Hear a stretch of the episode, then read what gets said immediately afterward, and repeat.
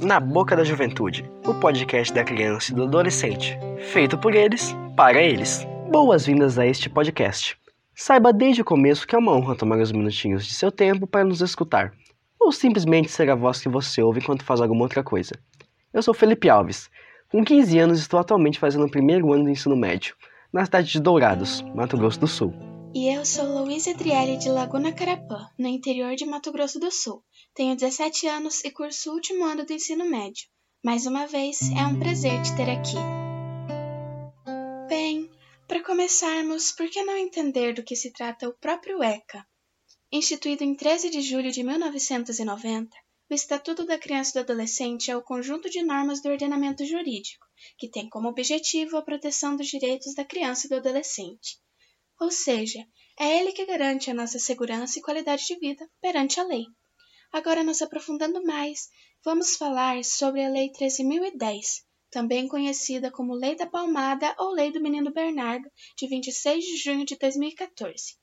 Ela altera a Lei 8.069, de 13 de julho de 1990, do próprio ECA, para estabelecer o direito da criança e do adolescente de serem educados e cuidados sem o uso de castigos físicos ou de tratamento cruel ou degradante.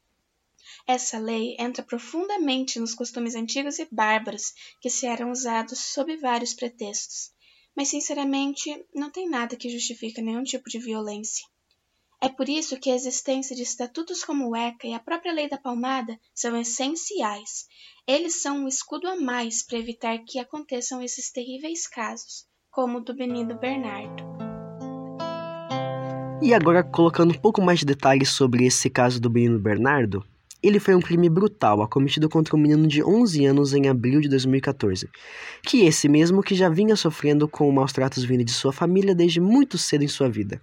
Seu próprio pai, Leandro Baldrini, Graciele, sua madrasta, e Edelvânia, uma amiga de Graciele, arquitetaram um plano para assassinar Bernardo e desaparecer com seu corpo. Através de uma superdosagem de um anestésico dado por sua madrasta, Bernardo foi morto.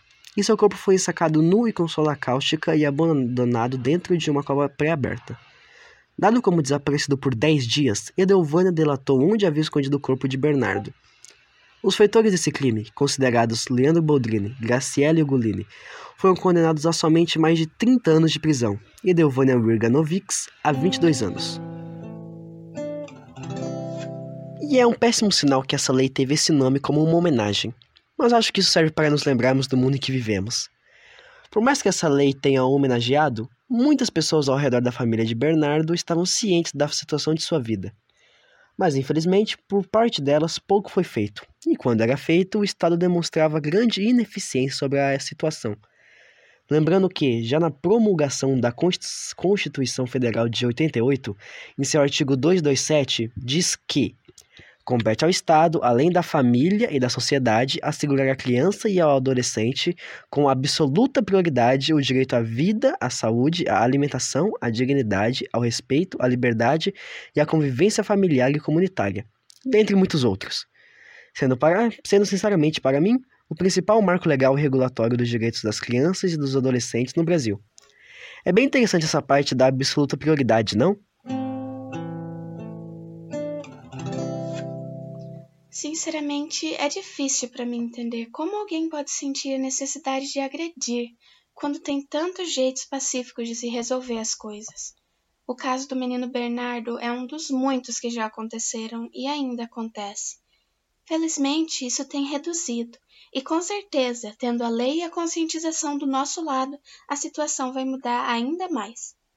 E enfim, vamos ficando por aqui, caro ouvinte. Que esse pequeno tempo tenha te acrescentado conhecimento e reflexão. Foi uma honra ter você como público e até mais.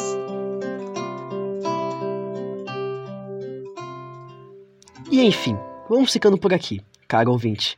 Que esse tempo tenha te acrescentado conhecimento e reflexão. Foi uma honra ter você como público. Até mais. Na Boca da Juventude, o podcast da criança e do adolescente, feito por eles, para eles.